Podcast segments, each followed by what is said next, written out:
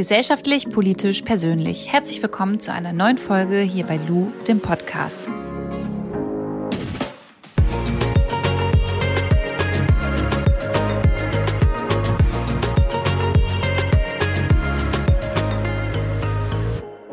Ich möchte euch heute mal in meine neue Wohnung mitnehmen. Viele haben es ja schon mitbekommen. Ich bin in Berlin aus meiner WG umgezogen in eine eigene Wohnung und äh, so eine eigene Wohnung ist ja immer noch mal so der Anlass ähm, zu gucken, wo kann man an welcher Stelle etwas vielleicht noch nachhaltiger oder umweltfreundlicher gestalten.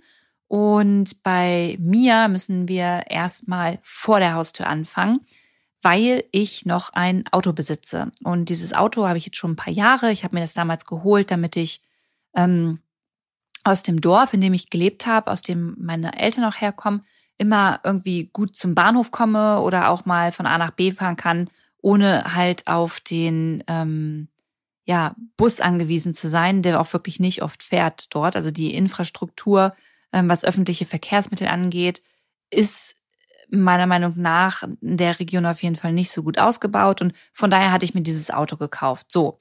Und jetzt bin ich nach ähm, Berlin gezogen und hatte erst überlegt, verkaufe ich das Auto, verkaufe ich das Auto nicht habe mich aber dann entschieden, es mitzunehmen, ähm, weil ich dachte, okay, hey, erstmal machst du den Umzug damit. Dann gibt es ja bestimmt immer mal vielleicht einen Tag, den du damit irgendwelche Sachen transportieren musst oder weiter mal herausfahren musst oder einfach auch mal flexibel äh, agieren musst.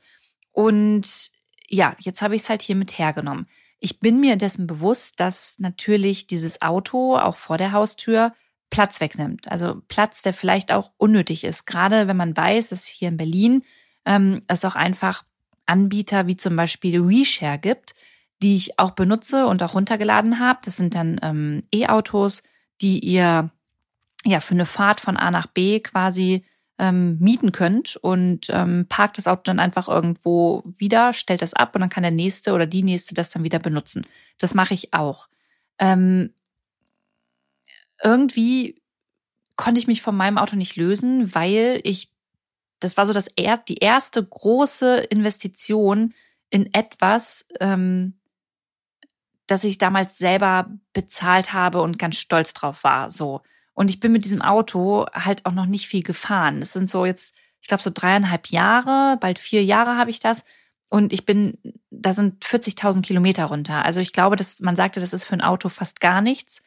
Und ja, irgendwie hat es sich falsch angefühlt, das Auto dann jetzt abzugeben, weil ich mir dachte, okay, spätestens wenn ich es dann verkaufe, dann brauche ich es vielleicht doch mal und ärgere mich. Und ähm, ja, jetzt habe ich mit ähm, Patricia, mit meiner alten ähm, WG-Mitbewohnerin und noch mit ein paar anderen Freundinnen abgemacht, wenn die das Auto brauchen, ähm, können die das einfach nehmen und dann machen wir ein Carsharing-Auto daraus. Und äh, ja, morgen benutzt das Auto auch eine Freundin von mir, die das braucht und ja, jetzt ist das quasi für meinen Freundeskreis offen hier in Berlin, wenn das mal jemand benötigt, dass es dann genutzt werden kann. Ich weiß, dass das nicht zu 100 Prozent nachhaltig ist. Ich habe zwar ein Fahrrad und fahre hier auch innerhalb Berlins sonst nur mit den Öffis, aber das Auto ist halt da und es nimmt auch irgendwo einen kleinen Platz weg und ich probiere es einfach dadurch sinnvoller zu nutzen, ähm, dass ich halt Menschen, die in meinem Leben einfach einen Platz haben, sage, hey, wenn ihr das Auto braucht, dann nehmt es. So. Das zum Thema vor der Haustür. Und wenn wir jetzt mal so in meine Wohnung reingehen, dann ähm, sieht man eine Zwei-Zimmer-Wohnung, die ein Schlafzimmer hat, ein Wohnzimmer, eine Küche mit so einer Durchreiche ins Wohnzimmer. Ähm, ist alles sehr schön hell, sieht äh, alles toll aus und ich bin ganz froh, hier eingezogen zu sein. Und ja, so die ersten Steps, die man ja macht, wenn man umzieht oder irgendwo neu einzieht, ist ja so den Stromanbieter checken. Und das habe ich tatsächlich auch hier in Berlin dann gemacht gibt es ja so Seiten wie Check24 zum Beispiel, dass man dort vergleichen kann. Und ich habe dann erstmal Ökostromanbieter verglichen. Wichtig ist dabei zu erwähnen, dass nicht alle Ökostromanbieter auch wirklich 100 Prozent Ökostrom erzeugen. Das ist ganz wichtig, denn ähm, auch E.ON oder RWE, die die sonst Strom aus Kohlekraftwerken beziehen, die ähm, haben auch eine Sparte äh, ja erneuerbare Energien ähm, Ökostrom äh, ja grün erzeugen. Und da muss man einfach dann nochmal so ein bisschen recherchieren. Dafür gibt es ja Suchmaschinen wie Ecosia zum Beispiel. Da gibt man das dann nochmal ein und guckt. Und dann stellt man auch fest, da sind ein paar dabei, die wirklich nicht 100% grün sind und ein paar, die es sind. Und ich glaube, ich muss jetzt Werbung vorweg sagen, weil ich euch jetzt sage, welchen äh, Stromanbieter ich genutzt habe oder bei wem ich mich angemeldet habe. Und zwar ist das äh, Polarsternenergie. Ähm, die sind wirklich ein hundertprozentiger Ökostromanbieter und für die habe ich mich entschieden. Und bei denen gibt's auch nicht nur ähm, Ökostrom, sondern auch Ökogas. Und ich finde, gerade so, wenn man in so eine neue Wohnung kommt und nicht nur dann, also auch wenn man so wechseln will, ist Ökostrom ähm, etwas, was man voll leicht umsetzen kann. So ein Stromanbieter wechseln, das geht total schnell, total easy. Ökostrom könnt ihr auch gerne mal bei Check24 ähm, eingeben und prüfen. Kostet halt echt nicht viel mehr als äh, konventioneller Strom und ist immer ein Schritt in Richtung Umweltschutz und Klimaschutz weil man dafür seine Stimme den erneuerbaren Energien gibt und somit auch der Energiewende und ähm, halt nicht dem Kohlestrom. Und das finde ich eigentlich ganz schön. Ja, das war so das Erste, das ich hier ähm, gemacht habe. Und ansonsten war es mir wichtig, und das war es auch schon in meiner alten Wohnung, aber jetzt hatte ich noch mal einen Grund mehr, so minimalistisch wie möglich in diese Wohnung halt einzuziehen, weil ich es total gern habe, wenn ich im Kopf weiß, hier liegt nicht so viel rum. Es ist nicht so viel Kram da. Ähm, ich habe hier so mein Schreib oder mein Tisch, mein Sofa, ein paar Kisten, meine Bücher und es reicht. Und das habe ich auch ganz gut tatsächlich hingekriegt. Ich habe dann vor dem Einzug nochmal geschaut, okay, was kann ich verschenken, was kann ich verkaufen, was ist wirklich so defekt, dass man es auch nicht mehr benutzen kann und dann entsorgen muss. Also was habe ich gemacht und ähm, ja, bin jetzt ganz froh, relativ minimalistisch so unterwegs zu sein. Und Tipp, den ich euch geben kann, wenn ihr das auch probieren wollt, aber halt sagt, okay, ey Lu, das schaffe ich einfach nicht, ich kann mich von Dingen nicht lösen, dann macht doch mal so eine Challenge im Monat, dass ihr euch mal eine große Kiste nehmt und da packt ihr mal alle Sachen rein, bei denen ihr so denkt oder sagt, okay, davon würde ich mich eigentlich gern trennen, aber irgendwie habe ich das Gefühl, es geht nicht. Und dann packt ihr es in die Kiste, macht die Kiste zu und packt die einfach mal in den Keller oder irgendwo hin, wo ihr sie nicht seht. Und dann wartet ihr einfach mal anderthalb Monate. Und wenn ihr in diesen anderthalb Monaten nichts davon gebraucht habt, dann könnt ihr doch mal die Kiste aufmachen und vielleicht nochmal überlegen, okay, ähm, da sind vielleicht wirklich ein, zwei Sachen dabei, die können mal den Besitzer oder die Besitzerin wechseln und das gebe ich weiter oder das entsorge ich. Also so kann man sich da auch so ein bisschen ranführen. Weil bei mir ist es tatsächlich so, ich bin da echt radikal. Also ich kann mich, ich kann mich trennen, wenn ich mich trennen muss. So. Und ähm, so mein ganzer Schreibkram, den digitalisiere ich auch. Es gibt ja jetzt inzwischen Apps, die man benutzen kann. Da fotografiert man die Datei einfach einmal ab und dann wird es umgewandelt in eine PDF und dann kommt es bei mir in die Cloud oder in die Dropbox und ja, also so so gestalte ich äh, hier irgendwie jetzt das Wohnen ein bisschen a digitaler und b minimalistischer. Und das Badezimmer und die Küche, die sind eigentlich genauso eingerichtet wie vorher auch. Ich hatte ja mal eine Podcast-Folge, müsst ihr mal so ein bisschen an den Anfang wieder scrollen und schauen ähm, hat meine Podcast-Folge zum Thema ähm, ja, Nachhaltigkeit im Bad und Nachhaltigkeit in der Küche. Und da sage ich auch relativ viel dazu. Was jetzt noch hinzugekommen ist in der Küche, ist tatsächlich eine wiederverwendbare Backmatte, die sehr cool ist. Das heißt, ähm, ich brauche, wenn ich mir eine Pizza reinschiebe oder irgendwas backe, ähm, kein Backpapier mehr, sondern es ist so eine wiederverwendbare Matte, die kann man dann dran abwaschen und dann kann man sie wiederverwenden. Das finde ich, finde ich ganz cool.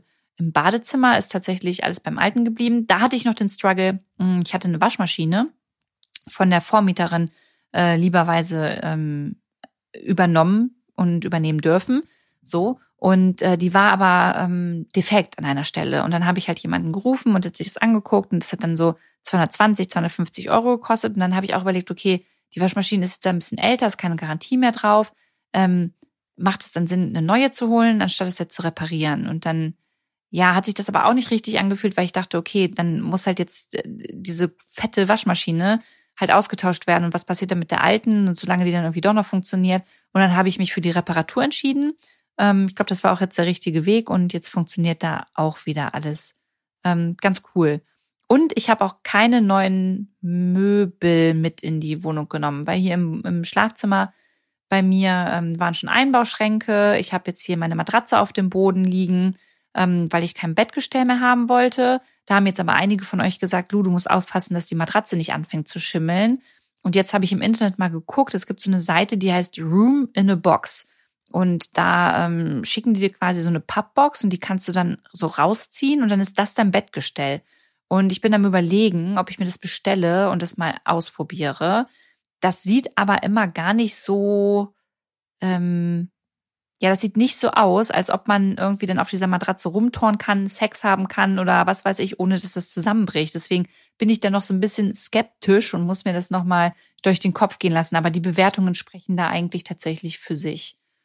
Ja, das ist eigentlich erstmal das. Ja, und dann sind so Klassiker, ne? Also ähm, Mülltrennen macht man hier auch ganz normal, wie äh, in anderen Städten und anderen, anderen Kommunen ja tatsächlich auch. Also gelber Sack oder hier ist es gelbe Tonne, Altpapier, ähm, Restmüll, es gibt Biotonnen, es gibt Altglas, also all sowas ähm, hat man hier. Allerdings je nach Vermieter beziehungsweise Eigentümer oder Eigentümerin habe ich mir jetzt sagen lassen. Also die können tatsächlich entscheiden, ob zum Beispiel eine Biotonne hierher kommt oder halt nicht. Das wusste ich auch nicht. Ähm, Finde ich sehr interessant. Was man dann macht, wenn man trotzdem gern seinen Biomüll trennen will, das weiß ich gar nicht. Das würde ich nochmal recherchieren bei der Stadt. Ähm, vielleicht habt ihr da aber auch Erfahrungen mitgemacht und könnt mir dazu irgendwie ein bisschen was sagen. Ja, genau. So, das ist, äh, das ist das Thema Wohnungen hier tatsächlich. Also so viel verändert hat sich nicht, aber es sind ja trotzdem immer so kleine Sachen dabei, äh, bei denen man dann nochmal überlegen muss, okay, wie setze ich das jetzt um und wie setze ich das nicht um. In meiner nächsten Folge übrigens, also nicht, die kommt nicht die Woche, sondern am Samstag, ähm, geht es um das wirklich aktuelle Thema Rassismus. Da geht es ein bisschen darum, ähm, also ich führe ein Interview mit, äh, mit jemanden, weil ich einfach keine Expertin bin und selbst auch manchmal noch unsicher bin und manchmal bestimmt unbewusst und auf jeden Fall auch ungewollt in diesen Alltagsrassismus abdrifte. So äh, Dinge sage oder mache, über die ich gar nicht nachdenke, wie sich mein Gegenüber damit fühlt. Und genau über dieses Thema sprechen wir und die Folge gibt es dann nächsten Samstag. Und ansonsten möchte ich noch Flo von Schöner Media danken, weil ohne dich, ohne euch würde es diesen Podcast gar nicht geben. Und allen anderen wünsche ich noch eine schöne Woche. Ähm, bleibt gesund. Wir hören uns nächstes Wochenende wieder. Bis dahin, eure Lu.